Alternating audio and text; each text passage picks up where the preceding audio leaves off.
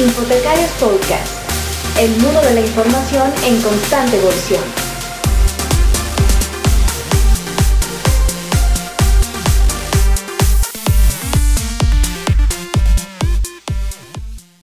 Hola, ¿qué tal amigos? Muy buenos días, buenas tardes, buenas noches, en función de dónde nos vean o dónde nos escuchen en estos tiempos del coronavirus y tiempos de guardar. Es para mí un placer estar nuevamente con ustedes y desde luego los locos del podcast. ¿Qué tal? ¿Cómo estamos? Santi, Toño. Muy bien, muy bien. Por aquí disfrutando de en casa de un día que se ve muy lindo afuera, pero eh, como juiciosos nos pide esta situación, pues bien guardados y cuidándonos en casa, aquí en Cali, Colombia. Pues igual, de igual forma que en Mexicali, sobreviviendo a la cuarentena, resguardados, viendo pasar los días y pues con la esperanza de que todo se mejore y muy gustosos de tener este manteles largos, estar aquí en el podcast hoy con tan destacada personalidad bibliotecaria. Total, tenemos una, una, invitada que hace muchos años admiro por eh, su trayectoria profesional y además eh, por, por eh, lo que se dedica a hacer cotidianamente. Es una, es una latina, orgullosamente latina además, pero que eh, ha llegado a ser presidente de la asociación de bibliotecarios más grande del mundo, que es la ALA, la American Library Association, y no estamos hablando nada menos y nada más que de Loida García Feo. Loida, bienvenida. Bienvenida. Hola, me da un gusto verlos en línea y que, bueno, se ven saludables y están bien. Todos estamos en la cuarentena. Nos ha tocado vivir un momento histórico donde alrededor del planeta todos estamos experimentando esta situación. Hola a todos. Correcto. Y, a raíz de eso, yo eh, pues quiero resaltar que estamos en cuatro latitudes diferentes, o sea, estamos conectados. Nueva York. Te perdemos un poco por allí, Santi, justo como lo mencionaba. Estamos en cuatro latitudes diferentes. Loida nos acompaña desde Nueva York. Muchas gracias por el tiempo, Loida. Eh, bueno, Santi, por ahí lo vemos con algunos problemas técnicos desde, desde Medellín, me supongo. Y bueno, Toño. Sí, correcto. Desde México, Mexicali. Sí, me excuso y por eso voy a tener que apagar la cámara en ciertos momentos, porque precisamente por la cuarentena la carga de internet está muy alta y, tenemos que bajar el consumo de ancho de banda. Adelante. Muy bien. Bueno. Bueno, y que hay, hay que decir que, que es difícil presentar a Loida, ¿no? Porque los logros en su vida profesional eh, pero, pero, ¿qué hemos averiguado? Además de que tiene una vida activísima ahora eh, como, como mentora, como consultora, ¿qué, qué sabemos de, de, Loida, Saúl? Bueno, pues lo que, lo que nos chismosea por ahí el querido Wikipedia y las redes sociales nos, nos dan mucho eh, de qué hablar realmente. De igual manera, Loida, muchísimas gracias por tu tiempo y de verdad nosotros te, tenemos una gran admiración, de igual manera como, como Santi, eh, el haber estado conduciendo eh, parte de lo que es la asociación más grande de, profesionales de la información del mundo, que es la American Library Association durante el periodo 2018-2019, y que incluso también en, en, su momento has estado dirigiendo también lo que es el grupo Reforma por ahí del 2009 a 2010. Eh, que es el National Association to Promote Library and Information Services to eh, latinos and Spanish speaking. Es una, una, eh, gran, eh, un gran placer tenerte por aquí. Y también sabemos que eres parte del, del board del, de IFLA. Entonces, bienvenida, Eloida, de verdad, muchísimas gracias. Esto es parte del, del, gran currículum que tú tienes. Muchas gracias, encantada de estar con ustedes hoy. sí, todavía soy parte del board de la ALA, y de IFLA, pues eh, tuve dos términos allí y ahora estoy de miembro eh, de, la de la sección que maneja eh, bibliotecas, las asociaciones de bibliotecas. Entonces, bueno, estoy ahí compartiendo todavía muchísimo con las personas y con los colegas del el mundo. Genial. Bueno, y a partir de, este, de, este gran, de estas grandes experiencias que seguramente has vivido en estas dos grandes asociaciones, eh, cuéntanos tú cuál consideras que ha sido tu reto más grande como presidente en American Library Association. Pues mira, eh, los retos son oportunidades y a mí me gusta hablar de oportunidades y la oportunidad más grande que tiene la ALA es de hacer advocacy, que no tenemos una palabra que nos dé, eh, nos la podamos traducir literalmente en nuestro idioma español, pero sí podemos decir que es el proceso de eh, defender eh, y de, bueno, de abogar por una causa. Entonces, voy a utilizar el término advocacy. Pero, eh, bueno, pues el advocacy es, es un reto y también es una oportunidad que tiene la ALA. De eso depende que nuestras, de nuestro éxito, depende que nuestras bibliotecas estén abiertas, que tengamos personal para eh, atender a los usuarios y este personal son los bibliotecarios eh, y también que tengamos el equipo adecuado. Y bueno, nosotros servimos a toda clase de bibliotecas. En este caso está la biblioteca académica, la biblioteca escolar, las bibliotecas públicas. También tenemos archivos, como le llamamos, eh, documentalistas, profesionales de la, de la información y demás.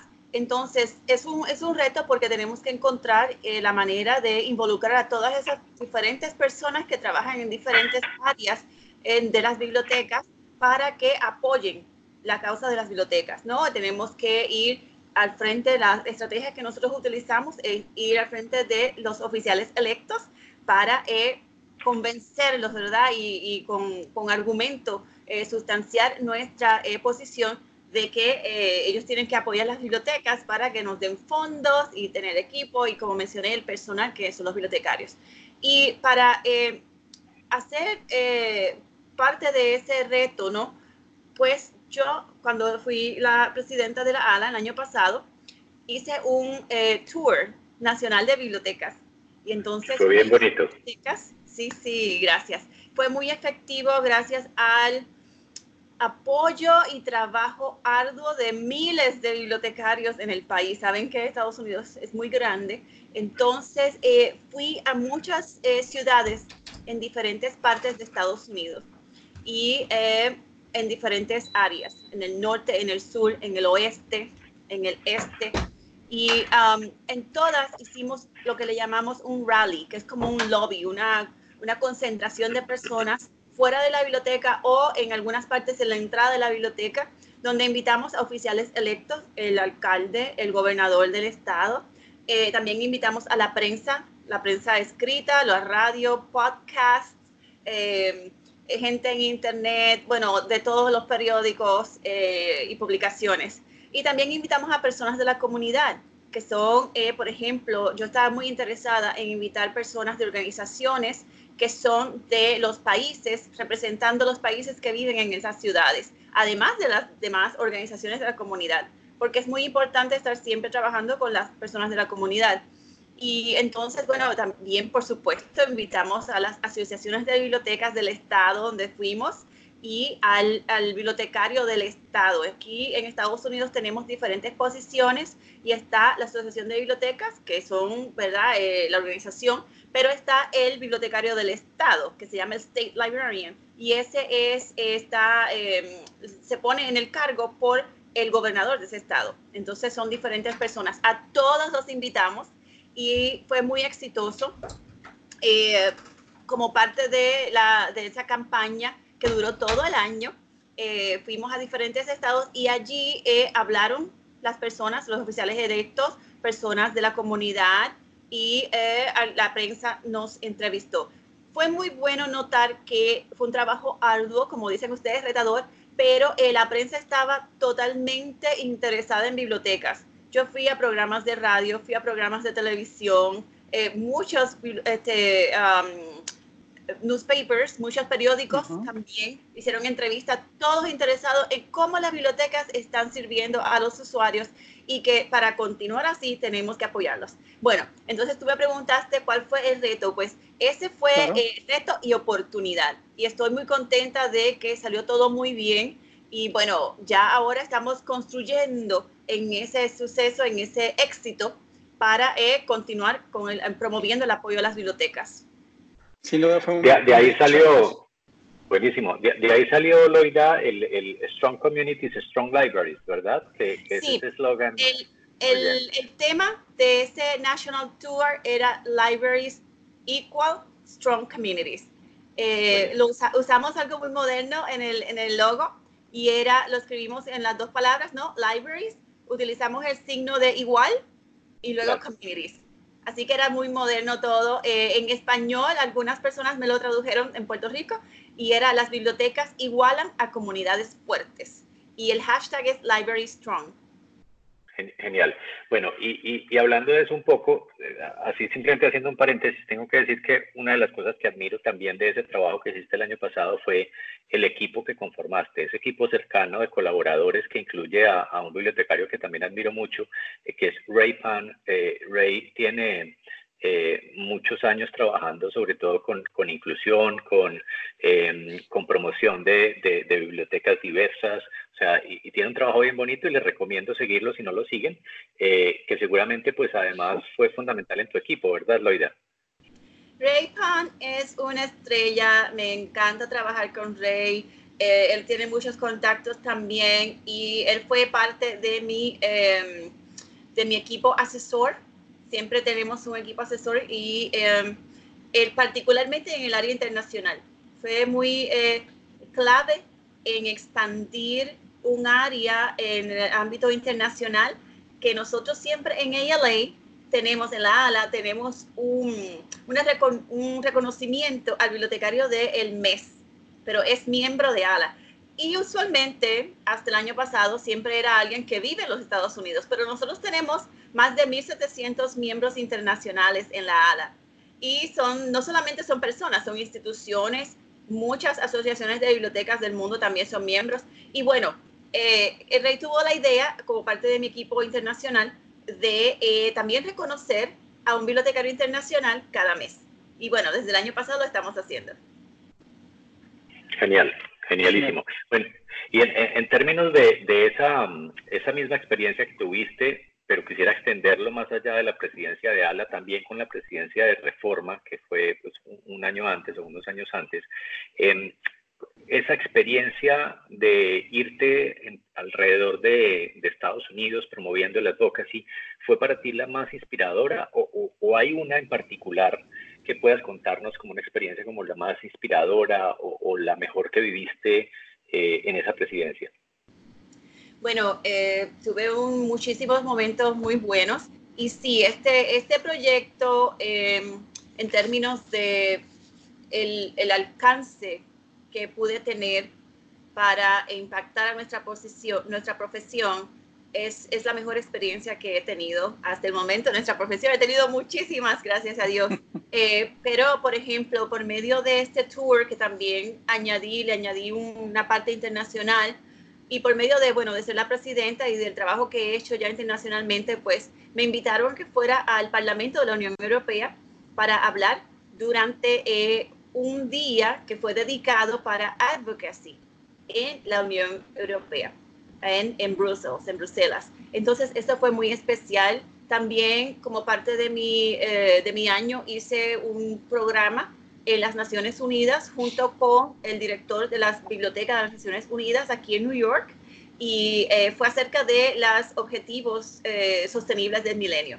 Entonces, esas son experiencias muy especiales.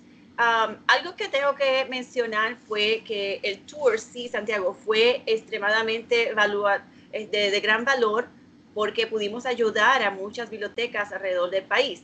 Em, y algo muy bonito que pasó es que mientras estaba haciendo el tour, eh, me acuerdo que fui a Colorado y luego de allí fui a Massachusetts. Y cuando estaba en Massachusetts, eh, en una biblioteca en Cambridge, Cambridge Public Library, eh, me dieron un reconocimiento de la ciudad y el gobernador de Massachusetts me dio un reconocimiento también, unas, unas placas, unos muy bonitos. No lo estaba esperando, pero eso habla de eh, la luz en la cual el tour puso las bibliotecas en, en, la mirada, ¿verdad? En el frente de los oficiales electos, en este caso el gobernador y el alcalde de eh, Cambridge. Y Cambridge es muy especial porque ustedes probablemente habrán escuchado hablar de Harvard University, que está ubicado en Cambridge.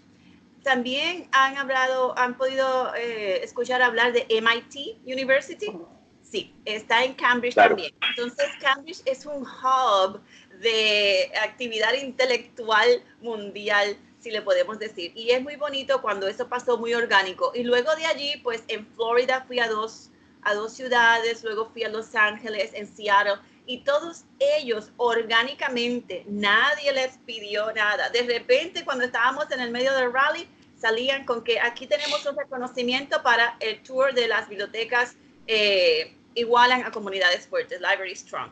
Y eso quiere decir del compromiso que ellos eh, querían afirmar por las bibliotecas. Entonces, eso fue muy especial. Otro de los puntos que quisiera yo destacar es, eh, pues el referente, no se puede dejar a un lado el que tú como latina tuvieras o llegaras a esa posición tan importante, sobre todo en un país donde se ha creado por inmigrantes y donde los movimientos eh, de diferentes culturas e interraciales se manifiestan. Me gustaría que nos comentaras qué fue lo más destacado para ti en, dentro de tu administración ahí en la ALA que hiciste por la comunidad latina, que yo sé que estuvieron aportando y la verdad es que tenerte como estandarte de los latinos fue muy motivador, yo creo, para muchos bibliotecarios. Sí, um, fue muy afortunada porque para ser presidenta de la ALA uno tiene que ir a elecciones. Eh, no sé cómo sea en otros países, pero no es que le dicen, ay, ella puede ser, se ve muy bien, vamos a apoyarlos todo y no se, no se postule más nadie que ella es la que va a salir. No, no. En ALA hay un comité y las personas eh, sugieren a, posibles candidatos. Y luego eh, ese comité elige a dos.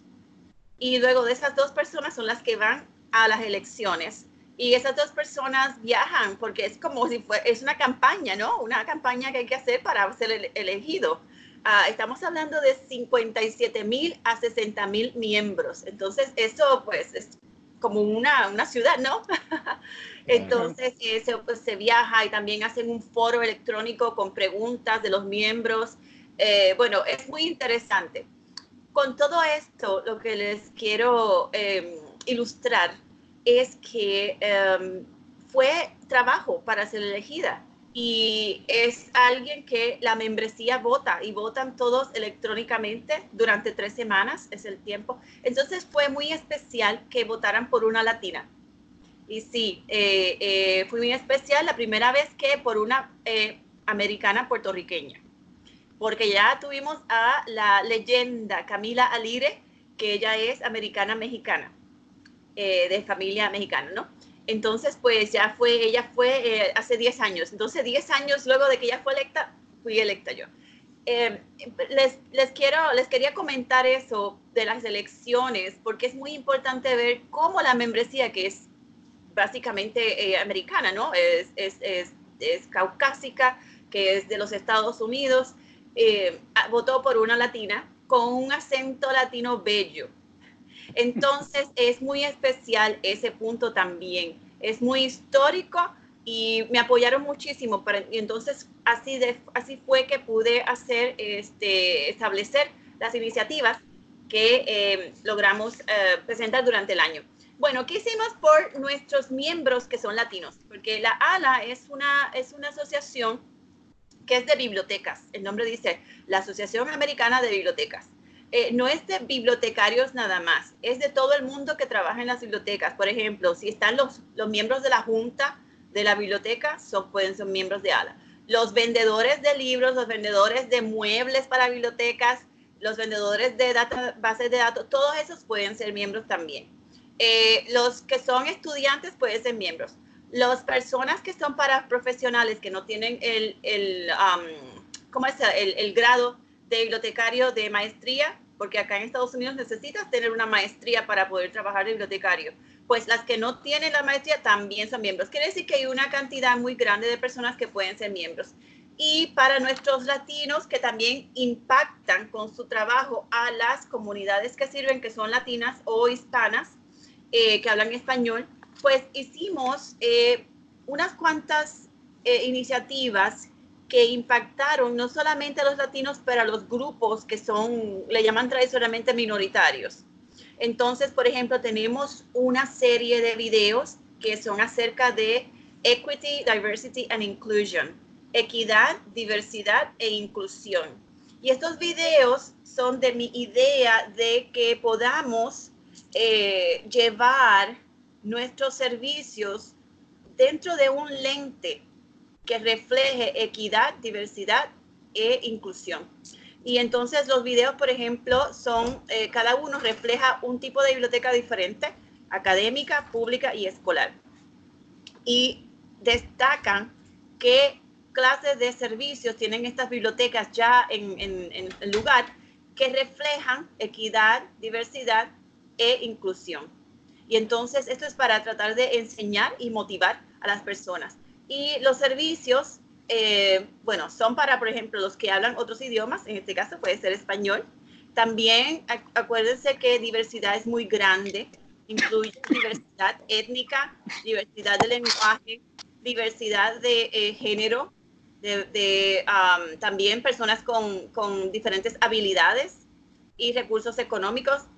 Diversidad es muy grande. Entonces los videos están hechos basado en preguntas que desarrollaron nuestros colegas y eh, en esta parte también, que, que ah, ya mencioné en la parte internacional, y también tenemos un área muy bonita que me encantó, que es acerca de wellness, del bienestar de los bibliotecarios. Y entonces allí incluye ocho áreas diferentes acerca del bienestar de nuestros bibliotecarios que nos ayudan también, por ejemplo, cuando somos parte del grupo de grupos minoritarios, las personas pueden experimentar microagresiones y mucho estrés en el trabajo causado por las personas que todavía tienen eh, racismo o hacen, hacen una cantidad de cosas que reflejan discriminación, porque eso es parte de lo que se ve en, nuestra, en nuestro eh, ambiente, lamentablemente todavía está allí. Entonces, presentamos eh, unos videos, presentamos unos videos, unos recursos en esta página de wellness que se eh, desarrolló como parte de la iniciativa de bienestar. Wellness quiere decir bienestar.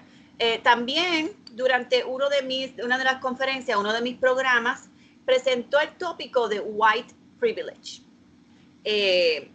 y es, es este concepto de que las personas que son caucásicas tienen unos privilegios que ya nacen, eh, ellas con, con, el mero hecho de tener la piel más clara desde que nacen, pues tienen esos privilegios. Es un, es un área bien eh, compleja, muy interesante, que la experimentamos en todos lugares, en nuestros países, en Estados Unidos, en todas partes. Entonces, como parte de esto, quisimos, eh, como quien dice, ahondar más, ir más profundo en estos temas para ayudar a nuestra membresía y de esta manera, ayudando a nuestra membresía, podemos ayudar también a nuestras comunidades. Esto es parte de lo que desarrollamos. Excelente. Sin duda, sin duda muchísimas actividades y, bueno, la verdad es que es increíble todo, el, todo el, trabajo que han llevado a cabo con, este, con esta campaña de Library Strong. Eh, y en este sentido, igual pues nos gustaría preguntarte un poco tú, tú cómo, cómo definirías o cuál crees que sería el, ese propósito que, que, tienen, que ese propósito superior que deberían de tener las, las bibliotecas hoy en día? Bueno, mira, las bibliotecas siempre han sido y serán acerca de servir a las personas. Y dentro de eso es acerca de proveer acceso a la información. Es un es uno, de, es, uno de nuestros principios, pero realmente nos anclamos en él para desarrollar todo ese otro tipo de eh, servicios y programas que proveen las bibliotecas.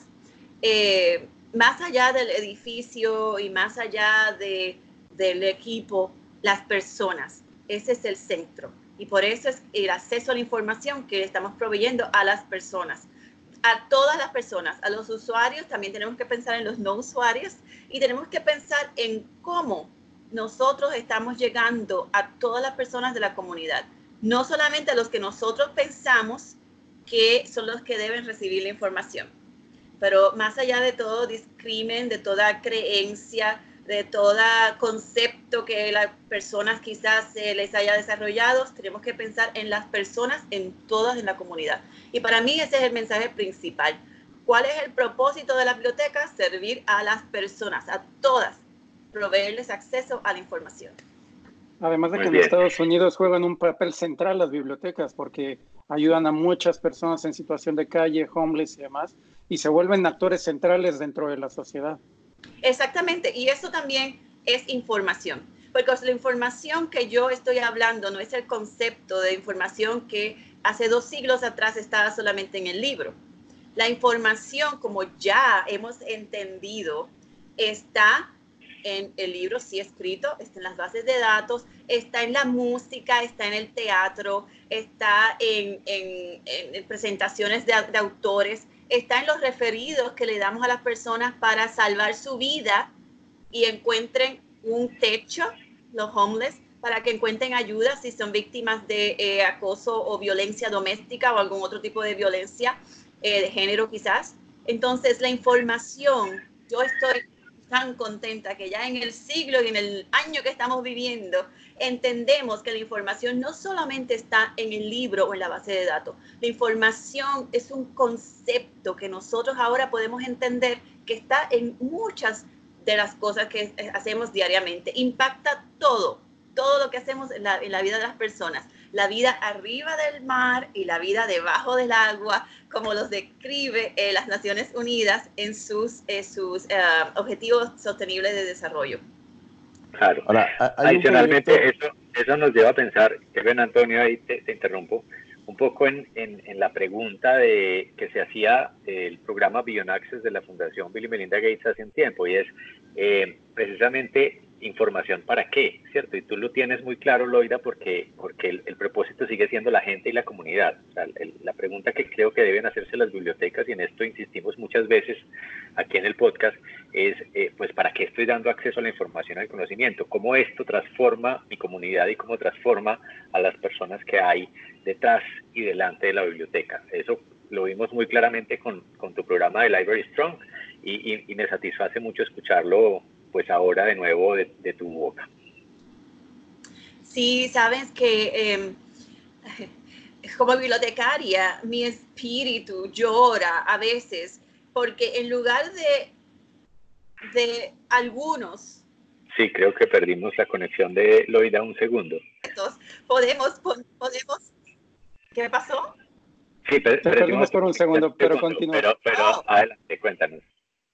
Bueno, nada, que lo que les decía es que eh, a veces el espíritu mío de bibliotecaria llora un poco cuando yo me entero que en lugar de poner todo lo que podamos de nuestra parte para proveer acceso a la información a todas las personas de la comunidad, a veces ponemos trabas para, eh, para que esas personas eh, puedan acceder a la información. Entonces, como a veces el, papel se pone un poco como cuán difícil podemos hacer que las personas obtengan información. Y eso pues yo eh, he tratado de siempre eh, llevar este mensaje que les compartí anteriormente para que ya erradicar totalmente ese tipo de ideas. Y yo estoy muy contenta porque ya casi no lo escucho, así que todos ustedes eh, y nosotros estamos haciendo buen trabajo. Ahora, hablas del acceso a la información vital, importante, fundamental para las bibliotecas, pero me preocupa un tema y quisiera ver si ustedes están trabajando o de qué forma, yo estoy seguro que están trabajando en él, porque trabajan día a día con la formación de usuarios. Hoy en día cualquier persona somos generadores de información, sin embargo, creo que en algunos momentos se ha perdido el hábito de la investigación científica, de la información referenciada, ¿Qué programas tienen ustedes o, en qué han pensado para, para poder mejorar esa formación de usuarios, sobre todo para los nativos digitales de estas generaciones? Bueno, sabes que está la instrucción bibliotecaria y eh, en la ALA tenemos algunas guías, pero últimamente eso, eh, cada biblioteca desarrolla sus propias estrategias. Y bueno, como bibliotecaria, claro, te puedo compartir que eh, está la información, instrucción bibliotecaria, y en este caso estamos haciendo muchísimas cosas. Las bibliotecas son tan eh, creativas. Por ejemplo, las personas que están buscando trabajo, eh, ya los bibliotecarios han preparado guías de recursos que ellos han hecho el trabajo investigativo y las colocan a la disposición de eh, las personas que están buscando trabajo, ¿no? Y también le dan, procuran eh, expertos para que den clases de cómo entender las computadoras, cómo escribir su resumen, su hoja de vida, todas esas cosas. Entonces, eso no solamente lo hacen las bibliotecas públicas, bibliotecas académicas también están entrando en esta área porque eh, acá muchísimos estudiantes tienen eh, préstamos estudiantiles para poder estudiar. Entonces también se enfrentan por primera vez a su vida de adulto. ¿Cómo entender las finanzas? Entonces, nosotros eh, tuvimos un presidente de una de las asociaciones que ALA tiene. Saben que la ALA tiene 11 diferentes divisiones que son asociaciones, como ACRL es una de las asociaciones, esa, esa tiene que ver con las académicas y las bibliotecas académicas y de colegio. Entonces, el presidente de esa, de esa asociación hace unos años atrás tuvo una iniciativa muy buena, basada toda en investigación, eh, acerca de cómo ayudar a los estudiantes con el la alfabetización financiera. Y entonces eh, los bibliotecarios hicieron mucha investigación y colocaron cursos en sus en su eh, websites acerca de esto también los impartieron en persona, algunos de los grupos que fueron. Tienen guías en su website también y eso lo han, lo han continuado promoviendo. Entonces, podemos usar, como dice el colega aquí, eh, la investigación para proveer ese tipo de servicios. Entonces, ese tipo de investigación también eh, se compartió con los profesores y ellos la tienen a la mano para ayudar a los estudiantes. Eh, creo que te referías a, otra, otro aspecto más de la investigación. ¿Me lo puedes recordar? Sí, lo que te comentaba era el que ya cualquier persona pueda generar contenidos, muchas veces en las redes sociales cualquiera puede hacer una cita o dar un texto eh, y realmente no se está compartiendo la información adecuada. Es un reto que yo creo que en todas las bibliotecas tenemos el compromiso de formar al usuario y, darles este, este perfil, ¿no? Si bien allá ustedes en Estados Unidos tienen bibliotecas escolares, en México no son obligatorias bibliotecas escolares, las que existen son bibliotecas públicas y luego universitarias, pero en la edad temprana no hay una formación como tal que se esté llevando a cabo. Sí, pues sabes que eso también toca un poco en la misinformación, eh, cómo las personas pueden compartir información que no es la real, pero eh, como parte de la... Eh, de la instrucción bibliotecaria, eh, los, tenemos guías que los bibliotecarios ya han preparado y comparten durante sus cursos en bibliotecas eh, públicas, escolares de, de, acá y también las académicas, de cómo identificar información que sea eh, de autoridades veraces, ¿no? Y que, bueno, que sea actualizada también. Entonces, eso es algo que es básico de las, los servicios que se ofrecen en las bibliotecas se ofrecen en las clases de información, eh, instrucción bibliotecaria, pero también eh, hay unas guías que están disponibles impresas en diferentes partes del edificio y también en los websites. Claro, eso es lo más básico, ¿verdad? ¿Cómo podemos lograr que las personas entonces eh, entiendan eso? Bueno, pues hay que repetirlo muchas veces, hay que, hay que colocarlo en todas partes porque este es nuestro trabajo, ¿no? Compartir cómo podemos identificar una fuente que sea eh, veraz y que sea eh, de la actualidad. Y eso lo compartimos y creamos las, las, eh, la página web, creamos los, los, los handouts, ¿no? los flyers, lo damos en las clases, pero también el usuario queda ¿no? de hacer su parte. Entonces, bueno, esa es, como dice, la eterna batalla que nosotros con mucho gusto siempre estamos haciendo. En ese sentido, Loida, eh, ¿tú crees que, que, ese, ese papel de organizaciones y de profesionales que saben determinar cuándo una información es confiable, cuándo una información proviene de fuentes que, que, que pueden replicarse, ¿ese debería ser el papel principal que jugamos en esta coyuntura actual los bibliotecarios o cuál crees que sería el papel que como bibliotecas y bibliotecarios tendríamos que estar jugando en esta coyuntura del coronavirus y de la pandemia global? Bueno, sí, ese definitivamente es un papel, un rol muy importante que los bibliotecarios tienen que estar ahora mismo eh, balanceando para ayudar a las personas, porque, bueno, como saben, hay hasta presidentes de, eh, países que están compartiendo información que no es correcta. Entonces, sí, los bibliotecarios están, sé que han desarrollado unas guías, eh, bueno, saben que todo es muy nuevo, pero a medida que está pasando el tiempo también continúan añadiéndoles recursos. Y la ALA eh, ha, desarrollado, por lo menos a ACRL, está en el proceso ya de eh, desarrollar esas, esas guías. Y sí, ese es un rol. Hay otros roles que, en el medio de esta pandemia, la ALA y los bibliotecarios también están eh, llevando a cabo. Por ejemplo, estamos eh, apoyando la gestión de las bibliotecas y los bibliotecarios para continuar proveyendo información, acceso a la información en línea, por medio de hacer advocacy en términos de copyright. Es muy importante, por ejemplo, hay unos bibliotecarios que son de niños y están compartiendo, están, leyendo historias, narración de cuentos en línea. Ellos necesitan que eso que están haciendo esté eh, dentro de los parámetros de copyright de esas historias. Entonces la ALA está haciendo un advocacy tremendo en términos de copyright.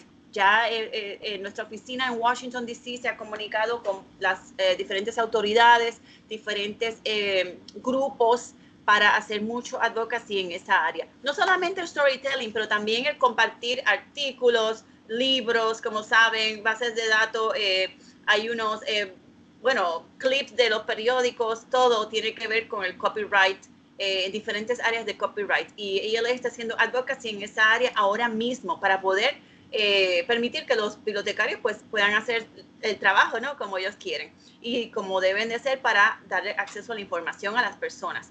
También estamos haciendo trabajo en el área de misinformación, como se lo compartía anteriormente, y eh, acceso al Internet. Hemos, ahora mismito, estamos probando que en, en, en, todos los lugares donde nosotros, estas personas que están en este chat ahora mismo, están, porque como hay muchas personas en línea, estamos ahora experimentando unos problemitas con la, eh, el acceso, ¿no? Con el, como ustedes le dicen, el, la banda, la recepción del Internet. Así es, con la conectividad, sí, correcto. La conectividad. Entonces, acá también puede pasar eso. Aquí hay una agencia que las, eh, el acrónimo de esa agencia es FCC, FCC, y em, ellos regulan las cosas que tienen que ver con Internet, la conectividad, eh, quién es eh, la net neutrality que hablamos.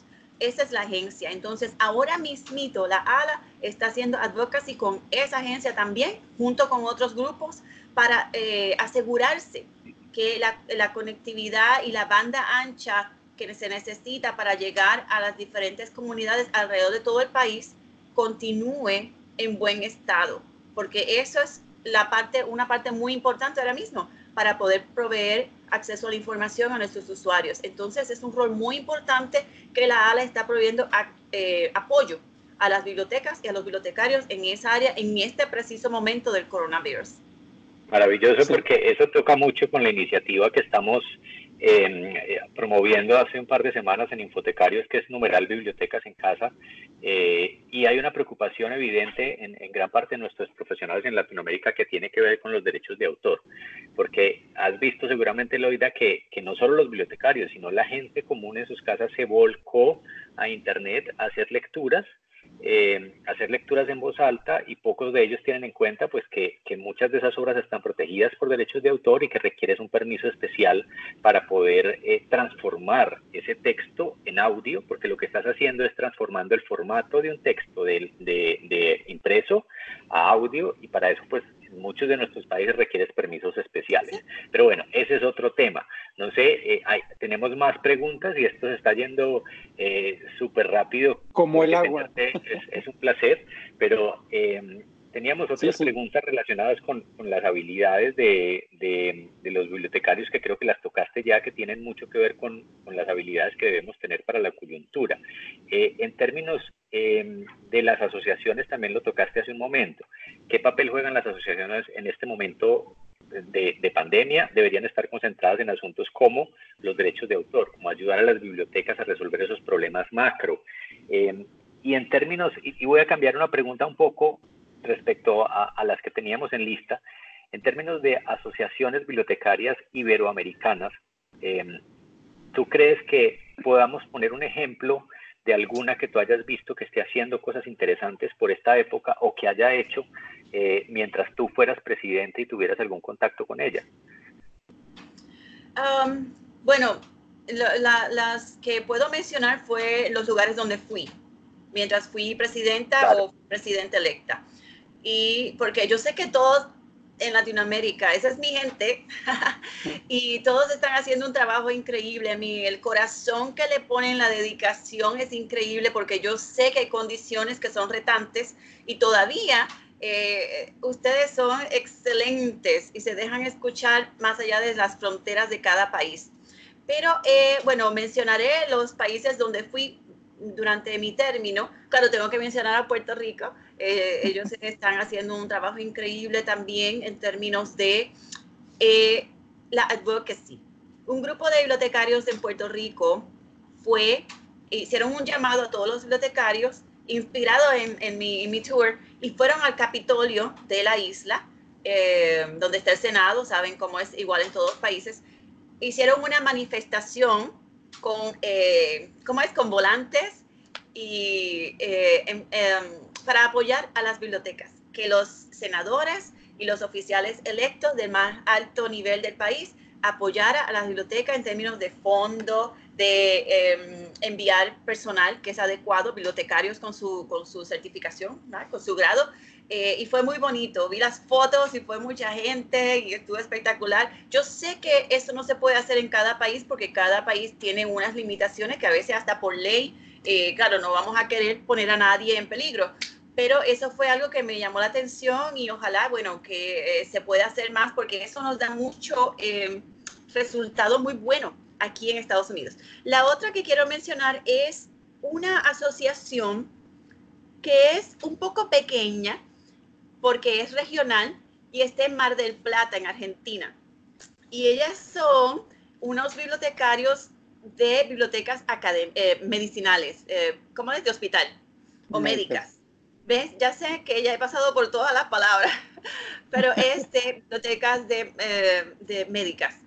Y eh, ellos me invitaron y Fiamar de Plata hacen un, un, congreso muy grande, muchos bibliotecarios de médicos, pero también vi otros bibliotecarios que trabajan en bibliotecas jurídicas y otros demás.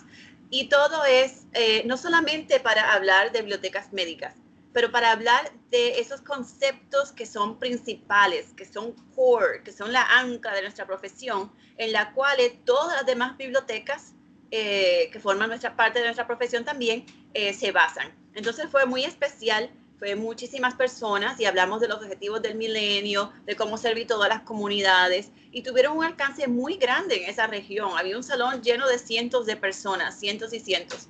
Fabuloso, un trabajo increíble, un grupo pequeñito haciendo trabajo en, los medios sociales, con la prensa, convenciendo a sus superiores de que esta es una, una razón muy buena para que lo, le den fondos entonces, excelente.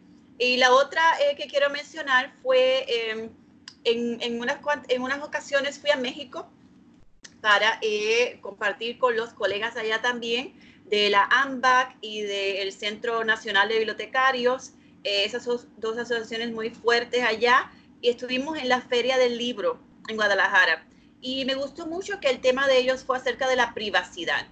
Entonces, sabemos que las leyes de privacidad son diferentes en cada país, pero me llamó muchísimo la atención que habían invitado personas de Portugal, eh, me invitaron a mí de acá de Estados Unidos y otros colegas, creo que fue de Colombia también, alguien. Entonces, todos compartimos eh, noticias de las leyes y de lo que estamos haciendo a nivel de asociaciones de bibliotecas en cada país. Y fue muy bonito ver cómo hay puntos eh, que, comunes pero que también tenemos todo mucho trabajo todavía que hacer. Entonces, bueno, eso fue muy espectacular. Eh, como digo, yo estoy conectada con muchísimos colegas de Latinoamérica y me encanta, sé que tienen puesto el corazón y muchas, muchas ganas, ganas, mucho ímpetu. Y bueno, los felicito y que siempre sigan adelante. Pueden contar conmigo, ya saben. llevamos unos días de cuarentena complicados también y bueno, en ese sentido escuchaba por ahí algunas, algunos comentarios de si estamos listos hoy en día para, eh, para estar cuidando nuestra privacidad. y saber si la infraestructura tecnológica que tenemos hoy en día va a ser la suficiente en estos días de, cuarentena. Eh, finalmente es que hoy en día llevamos un consumo brutal de información y de contenidos.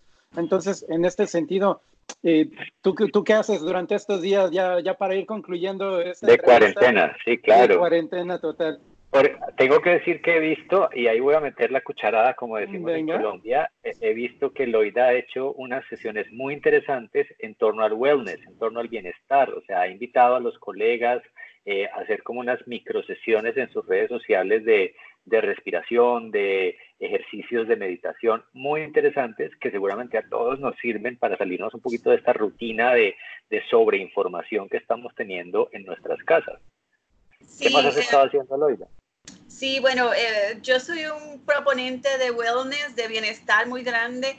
Los bibliotecarios siempre estamos como llenos de trabajo, no tenemos tiempo para nada, no solamente los bibliotecarios, otras profesiones también, porque tengo amigos aquí en New York de todo tipo de profesión, pero como mi área son los bibliotecarios, pues estoy muy interesada en que aparte de todas esas cosas fabulosas y de salvar el mundo y el planeta, eh, también tomemos tiempo para cuidarnos a nosotros mismos. Y sí, eh, estoy haciendo em, ejercicio porque me encanta el ejercicio. Eh, estoy cocinando em, muy nutritivo, como siempre. Eh, Santiago y yo hemos hablado mucho de eso, ¿no? De la comida natural. y bueno, continúo haciendo eso, cocinando durante este tiempo libre, pero no mucha cocina, sino son unas cosas que son muy básicas para tenerla en este tiempo siempre a la mano. Y bueno, también me comunico con muchos de mis colegas. Pero aparte de esas cosas, yo quería mencionarle que he estado leyendo. A mí me encanta leer eh, y me gusta mucho un género, eh, leo de todo, pero me gusta mucho un género que son las novelas gráficas y los cómics. Entonces, le quería compartir, no sé si lo pueden ver, eh, hace unos meses en la, en la conferencia de la ALA, en, a finales de enero, así que no hace tanto tiempo, tuvimos un evento de la mesa redonda de los graphic novels y los cómics de la ALA. Y todavía tengo muchísimos de los libros que escribimos eh, gratis a un evento que fuimos, nos dieron una, una cesta llena de libros. Y bueno, nada, que quería compartirles, por ejemplo, la gente escucha eh, graphic novels y se imagina un cómic que lo compran en la esquina, pero hay muchos como este libro, ¿no? Oh, y este libro, es acerca de promover que los eh, niños o los eh, adolescentes, niños y adolescentes, hagan su tarea escolar. Entonces se llama, se llama My Video, My Video Game Ate My Homework. Pero es acerca de cómo podemos motivar a los niños a hacer su, eh, su tarea. Entonces, este se llama Nat. Nat, de palabras, como not enough, right? Not enough. Eh, y este es acerca de, ¿ven qué grande es? Eh, acerca de cómo podemos hacer amistades y cómo podemos conservar nuestras amistades, porque es muy fácil quizás hacer amistades, pero cómo conservarlas. Entonces, muy bonito. También tengo, lo último que le quiero mostrar son, es una nueva casa publicadora de cómics que descubrí y se llama uh, Street Noise. Sí. y esta hace, hace unos proyectos que tienen que ver con la realidad. Entonces son como personas que escriben parte de su biografía pequeñita. Esta es acerca de cómo manejar sin chocar el auto. Muy bien. Ven. Entonces tengo esta otra aquí que es acerca, es otra, una memoria, y es acerca de em, cosas que le causan vergüenza a algunas personas. Y ahí estoy compartiendo para no tener, no tener ese sentimiento, ¿no? Que está bien, que está bien, que no pasa nada.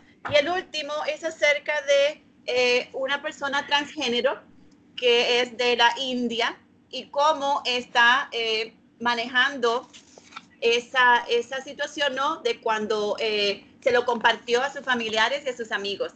Entonces es muy bonito lo que están haciendo. Y los cómics se lo comparto porque sé que todavía quizás los cómics no están muy populares en algunos lugares porque tienen una noción de que son quizás otra cosa, pero los cómics son muy educativos, hay muchos. Ahora mismito estamos utilizando un cómic en las bibliotecas acerca de el coronavirus. El, ah, coronavirus. Eh, ¿Qué es cómo eh, tratar de prevenir, ¿no? Lavarse las manos, tener todo limpio y eso. Y es muy bonito y lo creó eh, una persona y lo estamos eh, compartiendo a nivel nacional, porque es, ayuda a todo el mundo, no solamente los niños, los adultos, los adolescentes, las personas de la tercera edad. Bueno, eso es lo que he estado haciendo, así que, y bueno, y este podcast ahora. Has estado haciendo de todo, o sea, Bastante, has tenido Unos, unos, días en cuarentena bastante llenos de actividades, muy interesante. El, el, yo tengo que decir que tengo que volver a leer novela gráfica, el, el año pasado estuve leyendo algunas, algunas ediciones de textos que, que, básicamente reeditaron en novela gráfica, por ejemplo, 1984, eh, por ejemplo, El Capital de Marx, o sea, son textos muy fuertes, pesados y que los han reeditado en novela gráfica y es una propuesta interesante, pero no lo he hecho. Yo estuve leyendo, eh, este par de semanas he estado leyendo eh, literatura de pandemia para ponerme con el tema. empezamos por leer muy por el tema. Estuvimos leyendo ensayos sobre la ceguera eh, en audiolibro, que fue bien interesante, y luego pasamos a La peste eh, de Albert Camus, y, finalmente terminamos con uno que me enamoró, que lloré al final del libro, de esos que uno no quiere dejar de, de leer, y es Narciso y Golmundo, lo recomiendo mucho. Narciso y Golmundo es de Hermann Hesse, y es absolutamente precioso, es un libro que no imaginé encontrarme, eh, en, esta coyuntura tan especial. Fantástico. Bueno, que estamos ahí, ¿no? Leyendo a los mismos géneros. Claro, claro. Bueno, y, em, y yo no sé, Toño, si, eh, eh, no, Toño se nos fue, ¿no? O sea, Toño se nos perdió. fue víctima de las telecomunicaciones. Sí, exactamente. Pero, Saúl, quisiéramos tener a Loida todo el tiempo, pero creo que ya tenemos que dejar libre para continuar con sus actividades. Eh, Loira, mil gracias. O sea, eh, mucho cariño desde Colombia eh, y mucha admiración. Mucha esperamos viendo en redes sociales eh, con todas esas cosas bonitas. Hablando de redes sociales, ¿dónde te podemos seguir, Loida? Sí, me pueden seguir en Twitter. El, mi nombre, Loida García Febo. También me pueden seguir en Instagram para los más atrevidos. Mi nombre también, Loida García Febo. Y tengo una página en Facebook que es Loida García Febo, ALA President. 2018 eh, a 2019. Esa es la página mía pública para que me sigan. Buenísimo, pues agradecerte de todo tu tiempo. Eh, en realidad es que ha sido una charla bastante agradable, bastante amena y que si nos dejan nos podemos seguir aquí a, mucho tiempo más. Eh, pero creo que tendremos que dejarte ir a, continuar con tus actividades. De verdad, muchas gracias por tu tiempo y por estar un ratito conversando con, con los locos del podcast de hipotecarios. Así es. Eh, y ya saben, nos encuentran eh, en, en todas las plataformas en, donde pueden encontrar un podcast, pero particularmente nos gusta que nos sigan en Google Podcast con la asistente de Google. No, solo tienen que decir, ok Google, seguir a Infotecarios Podcast y inmediatamente sale esta maravilla de podcast. Pero también nos encuentran en Spotify, nos encuentran en YouTube, por si quieren vernos las caras y mi peinado que cambia cada ocho días, em, o eh, en Twitter, arroba Infotecarios, en Instagram, arroba Infotecarios y por supuesto en www Y por supuesto hay que recomendarlo a los amigos. Y si tienes enemigos, también hay que recomendarlos. Así es, así es, denle cariño de cualquier manera, es decir, así sea, eh, eh, si no les gusta, vayan y se lo recomiendan a su peor enemigo y si les gusta, pues nos dan el cariño aquí. Listo, un abrazo y muchas gracias por acompañarnos. Saúl, nos vemos en ocho días o antes y Loida, espero que nos veamos pronto. Chao, chao. Muchísimas gracias. Hasta luego. Chao, chao. Hipotecarios Podcast. El mundo de la información en constante evolución.